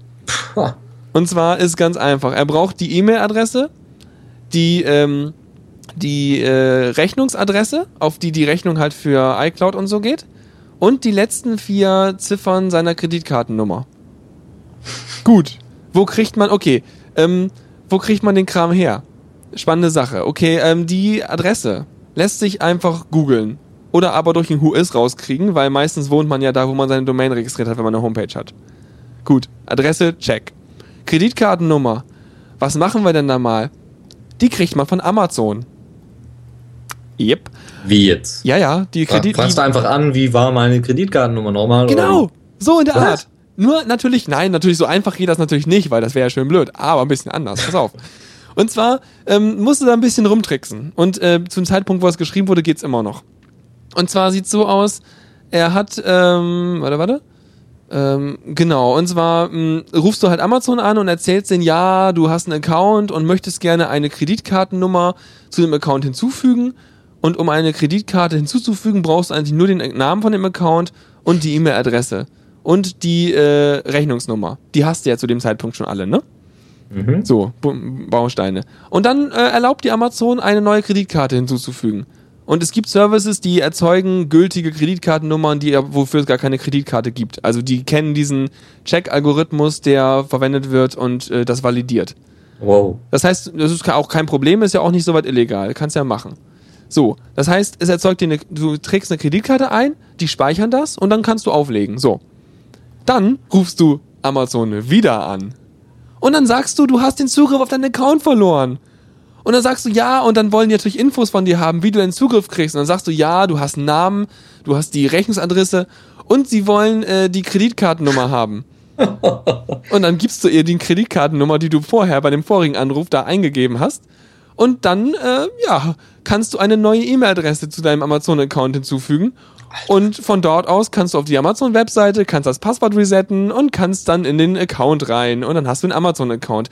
In dem Amazon-Account kannst du von der anderen Kredit kannst du alle Kreditkarten sehen, aber nur die letzten vier Nummern. Perfekt. Brauchst du ja auch nur. Also hast du die letzten vier Nummern von der Kreditkarte. Mit diesen ganzen Informationen, und vor allem das könnte auch dein Pizza-Guy machen, das steht hier noch. Mit den ganzen Informationen gehst du also wieder rüber zu Apple Care, rufst da an und sagst, ja, ich würde gern mal an meinen Apple-Account.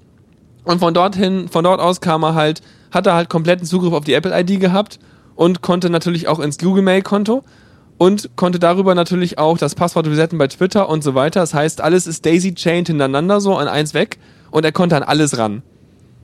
Und äh, er wollte eigentlich nur den Twitter-Account, aber wäre blöd, wenn man da den Twitter-Account ihm quasi nachher wieder wegnehmen könnte.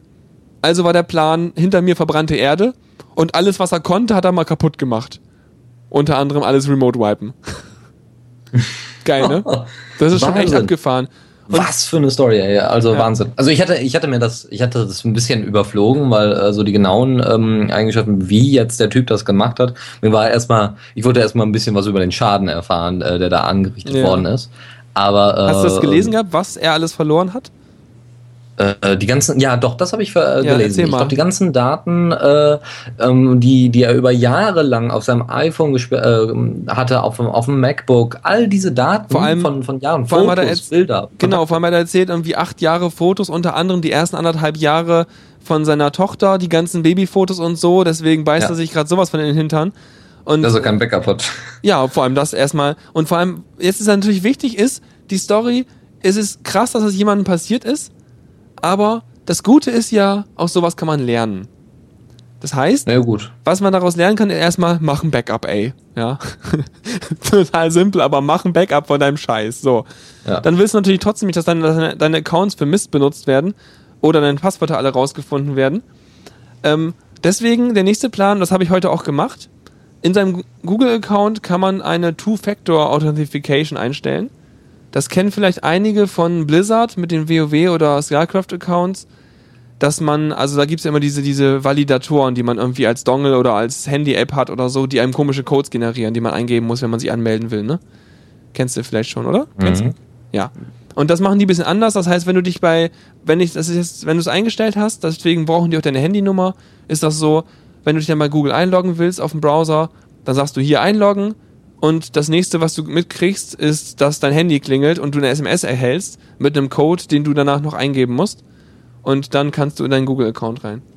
Ja, okay. Das ist ganz cool. Das speichert er sich dann halt für 30 Tage, wenn du möchtest. Ansonsten kannst du das Häkchen auch rausnehmen. Und damit hast du halt eben einmal, dass du dein Handy dabei haben musst. Das heißt auch wirklich, dass du quasi im Zugriff auf dein Handy bist und es nat- und dann halt auch äh, das Passwort für deinen Account weißt. und das ist schon mal wesentlich sicherer.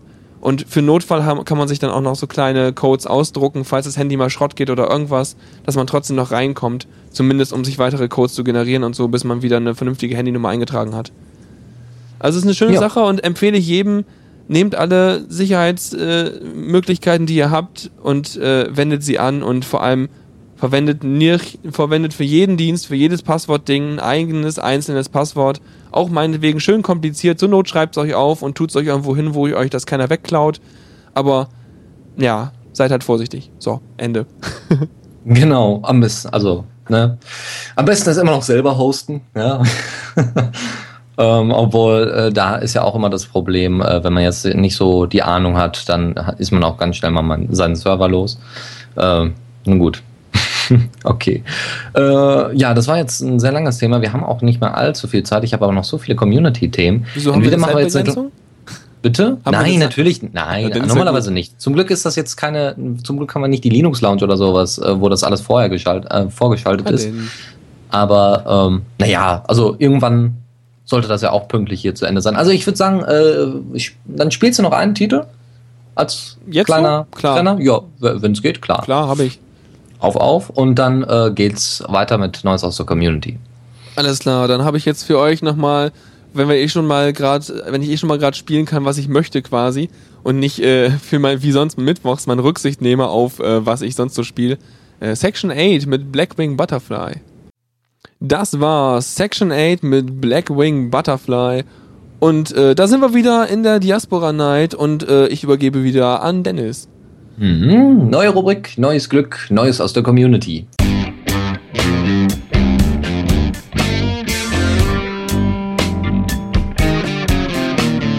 Neues aus der Community.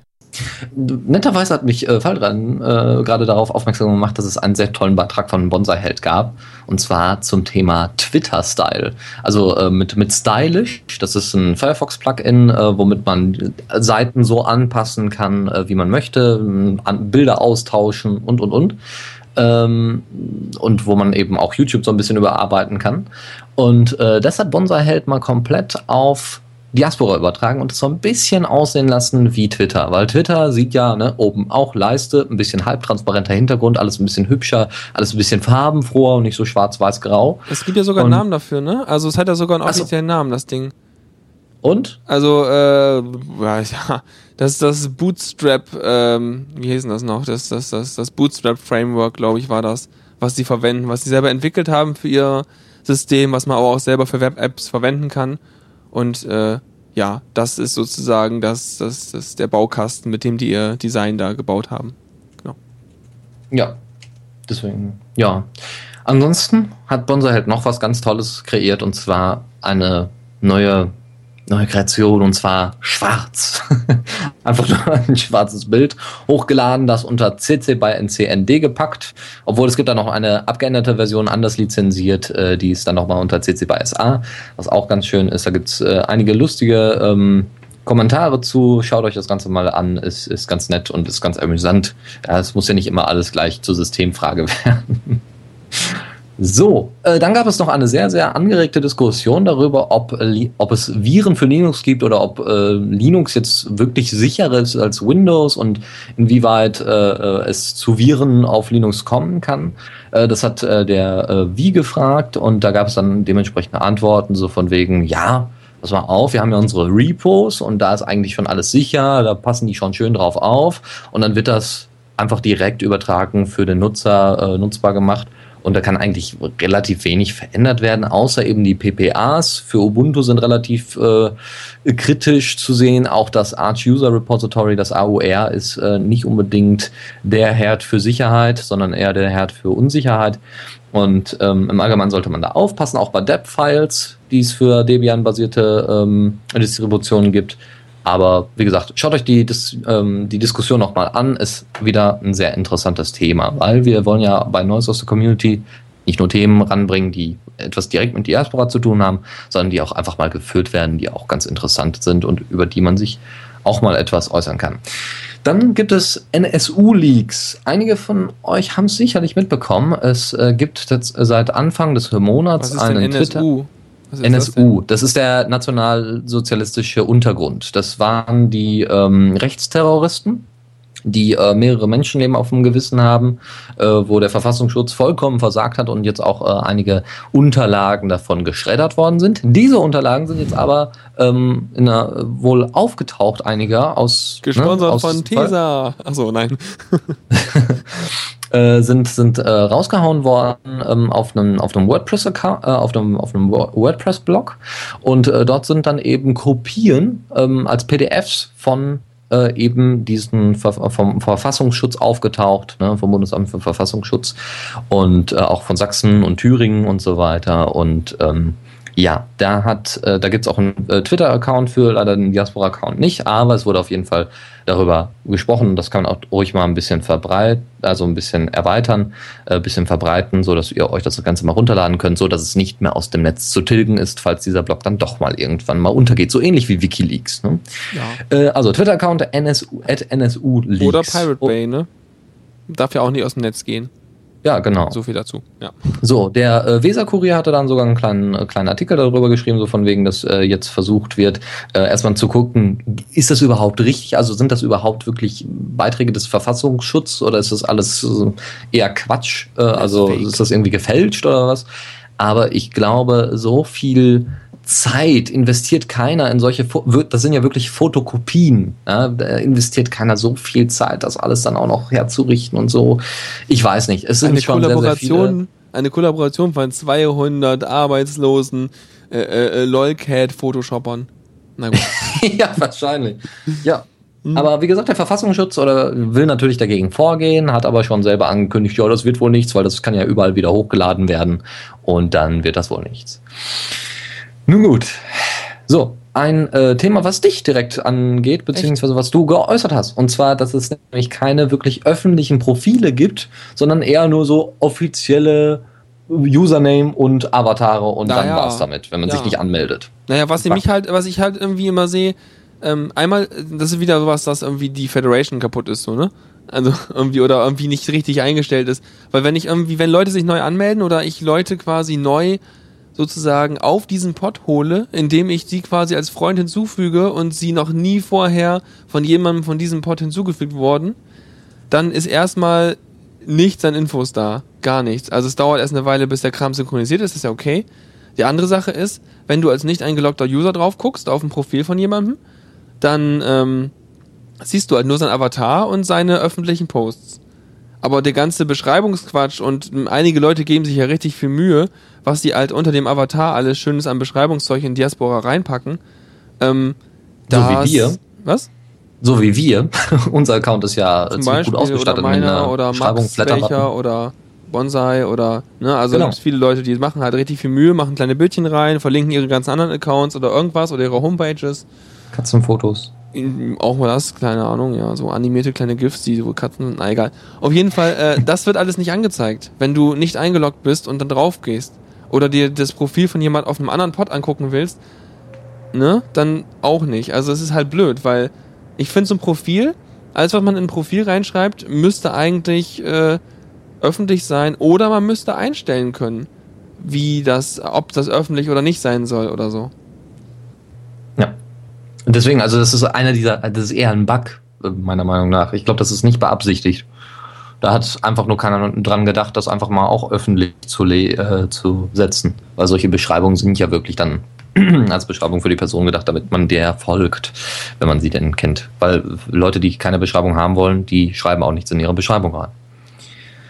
Ähm, genau, dann gibt es äh, zwei kritische Briefe, wir hatten das ja gerade schon, oder zwei kritische Beiträge. Ähm, Briefe werden ja heutzutage nicht mehr verschickt, deswegen so, äh, die äh, dann nochmal darauf eingehen, ne, dass Diaspora eigentlich so ziemlich am Ende ist, so ein bisschen natürlich ich, ich hau ab oder ich habe keine Lust mehr und so weiter.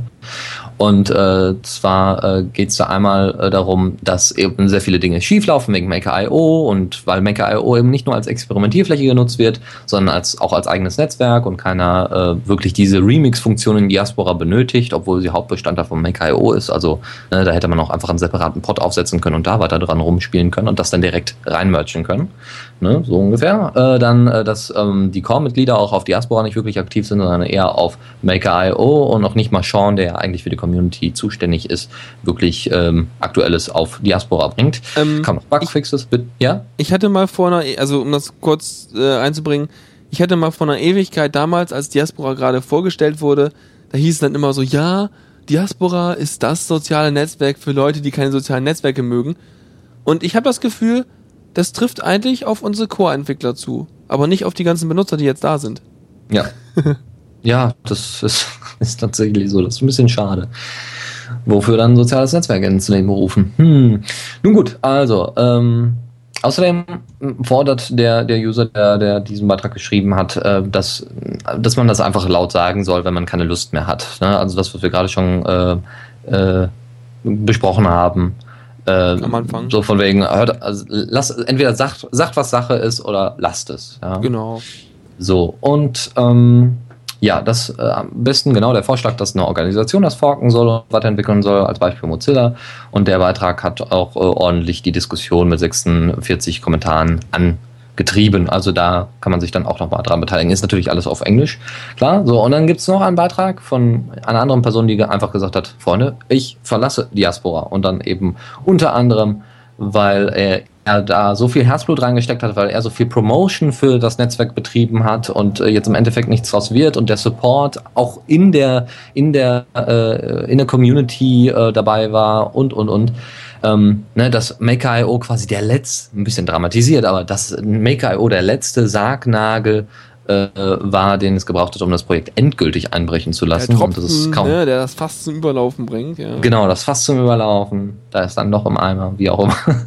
Ja, äh, dass es kaum noch Kommunikation gibt. Hm? Hauptkritikpunkt unter anderem. Äh, und dass wohl Friendica anscheinend die bessere Alternative ist. Aber zumindest für Leute, die einfach äh, ein Netzwerk haben wollen, was funktioniert und was auch weiterentwickelt vielleicht, vielleicht, wird. Ich weiß nicht, vielleicht ist ja für Friendica auch, also ich bin jetzt ein bisschen gemein, ich weiß, aber äh, vielleicht ist ja für, für, für äh, äh, so Leute, die mit Herzblut an Lynx oder Links hängen, auch Friendica, das richtige Netzwerk. so, das, das war jetzt gemein. Jetzt ja, bin ich nicht mehr aber, gemein. Äh, vielleicht gerechtfertigt. Vielleicht gerechtfertigt. Nein. Na gut. So. Ähm, ja, außerdem kündigt er an, dass das sein letzter Beitrag ja auf äh, Diaspora sein soll. Und äh, dass, er, äh, dass, ist, äh, dass er das schade findet, äh, dass das Team nicht das gemacht hat, was es versprochen hat. Ja, ja. Und Dank nochmal ganz großartig an äh, all die tollen Leute, die dort sind. Da würden wir wahrscheinlich auch machen, wenn wir irgendwann mal unseren Hut nehmen würden, wenn wir irgendwann sagen, so, jetzt geht's gar nicht mehr bei den äh, ganzen Bugs, die sich hier anhäufen. Wer weiß, ja, oder. Da muss ein Zylinder her. Hemd, Jacke, wie auch immer. Na gut. Ähm, und äh, naja, also im Allgemeinen so ein bisschen Untergangsstimmung auf Diaspora, aber das färbt nicht auf uns ab. Wir bleiben erstmal standhaft und äh, ich mein, gucken ich, dann mal, wie es weiterläuft. Es ist ja auch teilweise berechtigt so, die Untergangsstimmung, aber ich finde, Untergangsstimmung zu haben, bringt nichts, weil da, da wird keiner glücklich, da kommt keine Innovation, da wird die Welt nicht von besser. Das heißt, Richtig. man kann sich eigentlich nur bei allen anderen vergewissern, ja, die anderen sehen das auch so, dass alles scheiße ist, aber da, ich finde, damit das einen Mehrwert hat, muss da auch direkt immer gleich der Umschwung mit bei sein, so, ja, okay, wir wissen, es ist alles scheiße, aber was können wir denn jetzt mal machen, um es alles besser zu machen? Ja. dann, dann, dann wird dann Schuh draus. Ja, genau. Deswegen. Also wir brauchen eigentlich nur Leute, die da äh, wieder engagiert rangehen, die wieder äh, in, in, das Projekt investieren wollen, Zeit, Geld und äh, Überzeugung. Und ähm, dann kann es auch wieder vorangehen. Ja. Nur irgendwie sollten da, weiß ich nicht, es muss irgendwie mal so einen, so einen klaren Schnitt geben, so, so ein Hinterherdümpeln, das bringt es einfach nicht. Nö, das haben wir jetzt, jetzt von ja den Core-Mitgliedern klargestellt. Ja, ja also aber bin mal gespannt, was sich da rausschälen wird. Also, dass da mal irgendwie jemand das Heft ergreift und irgendwie mal so ein paar Pod-Admins um sich her schart und dann mal so meint, alles klar, wir machen jetzt, wir streben jetzt an, die nächste offizielle äh, Master Branch Basis zu werden oder so. Genau, genau. Ja, gut. Dann äh, würde ich sagen, sind wir durch mit allen Themen. Ja. Ich danke dir vielmals, Fall dran, dass du heute dabei warst. Ja, ich, genau. Ähm, spontan eingesprungen. Sehr erfrischend. Ja, sehr schön. Nee, freut mich, dass es, dass es äh, im Rahmen des Programms angemessen war, was ich hier von mir gegeben habe. Ah, außerordentlich. Und äh, ähm, so, und nächste Woche ist dann ja wieder Linux Lounge. Zum Glück streamt dann Lukas. Das heißt, äh, da wird es wahrscheinlich dann keine Probleme geben. Äh, wohlgemerkt montags wieder. Ne? Also 20, nee, nicht 20 Uhr, 15, 19 Uhr, glaube ich, äh, ist, die, äh, ist die Linux Lounge am Montag und die Diaspora Night ist alle zwei Wochen 20.15 Uhr. Also kurz nach der Tagesschau, falls ihr die noch guckt. Was? Fernsehen habe ich nicht, um das nochmal zu wiederholen. Das gibt's auch im Internet. Live oder zeitversetzt? Äh, ze- beides. Okay, ah, interessant. Okay, Tagesschau live im Internet. Oder auch vor euren iPhones, sofern sie noch nicht gewiped sind. Haha. Na gut. So, Genau. dann, dann sind wir durch, was? Dann sagen wir Tschüss. Ja, auf Wiedersehen. Und äh, wie gesagt, Podcast und Shownotes und so weiter gibt's wie immer dann im Anschluss. Also wahrscheinlich zwei Tage später. Wahrscheinlich habe ich morgen wieder meinen Hauptrechner, dann kann ich wieder alles schön schneiden, zuschneiden und verbessern und toll machen. Ja, genau. Also Shownotes gibt's gleich, oder? Sofort. Äh, nee, ich warte immer, bis die Downloads auch da sind. Aber die Leute wollen jetzt den Link haben zu der Artikelstory, die ich so schön vorgetragen habe, wie mir Leute Dann, berichtet. dann poste es in den Chat. Das ist doch kein Problem. Oder ich, ich poste das mal kurz in den Chat. Ja, ist ja okay, alles klar. alles. Dann äh, sage ich auch Tschüss und äh, weil wir eh schon auf dieser rockigen, metaligen Schiene waren, ähm, schmeißen wir jetzt einfach nochmal Thornville mit Far Away from Home hinterher und damit bin ich auch raus und äh, ja, bis morgen, weil Thema überlege ich mir noch, gibt's dann und dann hören wir uns morgen schon wieder, nachdem wir es gestern gehört haben, heute gehört haben und morgen hören. Ah, Ah. Schönen Abend noch. Bis Gut, Fall dran, dass du so viel Zeit hast. Ja, Wahnsinn, was? Eigentlich habe ich gar keine Zeit. Na gut, Ja, ja, das, das merkt man. ja, bis denn. Ciao.